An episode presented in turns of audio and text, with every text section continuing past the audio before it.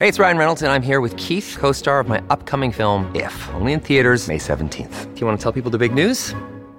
All right, I'll do. it. Sign up now and you'll get unlimited for $15 a month in six months of Paramount Plus Essential Plan on us. Mintmobile.com slash switch. Upfront payment of $45 equivalent to $15 per month. Unlimited over 40 gigabytes per month. Face lower speeds. Videos at 480p. Active Mint customers by 531.24 get six months of Paramount Plus Essential Plan. Auto renews after six months. Offer ends May 31st, 2024. Separate Paramount Plus registration required. Terms and conditions apply if rated PG. Wyndham Hotels and Resorts makes travel possible for all. Whether it's the long haulers looking for a great cup of coffee, a roomier rest for the on a whim road trippers, or a place to make summer memories with the whole family. No matter who you are, where you're going, or why, with 24 trusted brands to choose from like La Quinta, Days Inn, and Super 8, your Wyndham is waiting. Get the lowest price at wyndhamhotels.com. Restrictions apply. Visit website for more details. This episode is brought to you by Reese's Peanut Butter Cups. In breaking news, leading scientists worldwide are conducting experiments to determine if Reese's Peanut Butter Cups are the perfect combination of peanut butter and chocolate.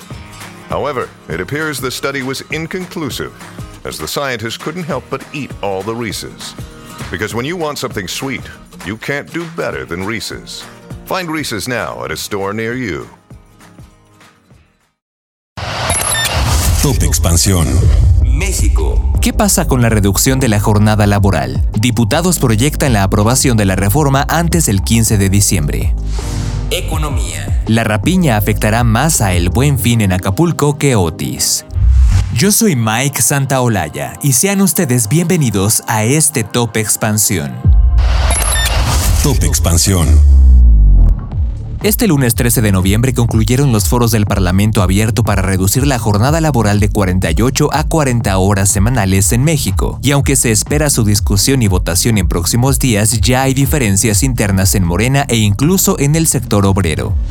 El presidente de la Comisión del Trabajo de la Cámara de Diputados, el morenista José Valdenebro, declaró que todo estaba listo y que el dictamen iría a pleno, y eso ocurriría antes del 15 de diciembre. Recordemos que este dictamen fue aprobado desde abril pasado, pero se decidió ampliar el debate para escuchar a todos los sectores. Fue así que desde el 16 de octubre hasta este lunes se realizaron cinco foros. En ellos se ha expresado la postura empresarial con algunos a favor, pero no de forma generalizada. Otros están en contra. Pero eso sí, en todos los casos se ha solicitado instalar una mesa de trabajo para modificar el dictamen, así como distinguir entre las grandes y las micro, pequeñas y medianas empresas y que en caso de aprobarse se establezca de forma gradual con un periodo de transición, pues los impactos que tendría la aplicación de la reforma son distintos. Las voces en contra. Fue José Reynol Neira, secretario de Acción Política de la Confederación Autónoma de Trabajadores y Empleados de México, la CATEM, la central obrera que dirige el senador suplente Pedro Aces Barba y militante de Morena, quien expresó sus reservas. Neira indicó que se pronunciaban en contra de su aprobación, pues si bien se ha comprobado que los empleados felices son más productivos, de avalarse los cambios a la ley, habrían riesgos de aumento de informalidad y afectaciones de otro tipo de prestaciones.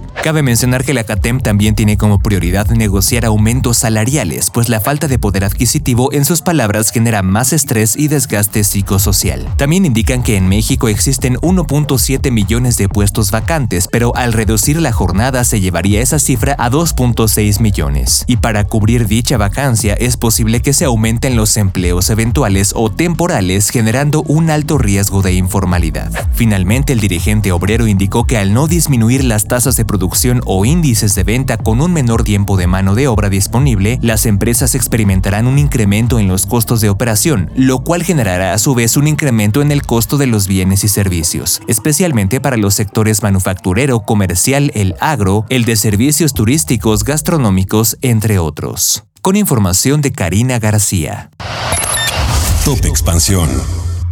Héctor Tejada, presidente de la Confederación de Cámaras Nacionales Comercio, Servicios y Turismo, Concanaco y Servitur, informó este martes que los actos de rapiña en Acapulco Guerrero fueron los que provocaron que solamente el 10% de los comercios participen en el Buen Fin y no el huracán Otis.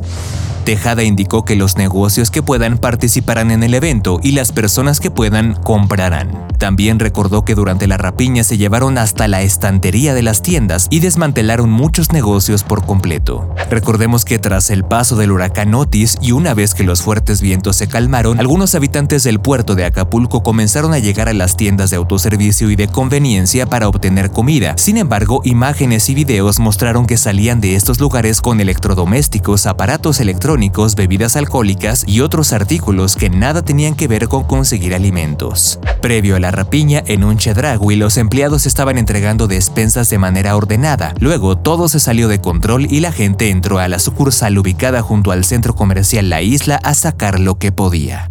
Con información de José Ávila Muñoz. Top Expansión. Esto fue Top Expansión, un destilado de noticias para que continúen su día bien informados. Yo soy Mike Santaolalla y les deseo un excelente día. Recuerden que si quieren más información sobre economía, política, empresas, mercados y tecnología, siempre pueden contar con Expansión y todas sus plataformas. Hasta pronto.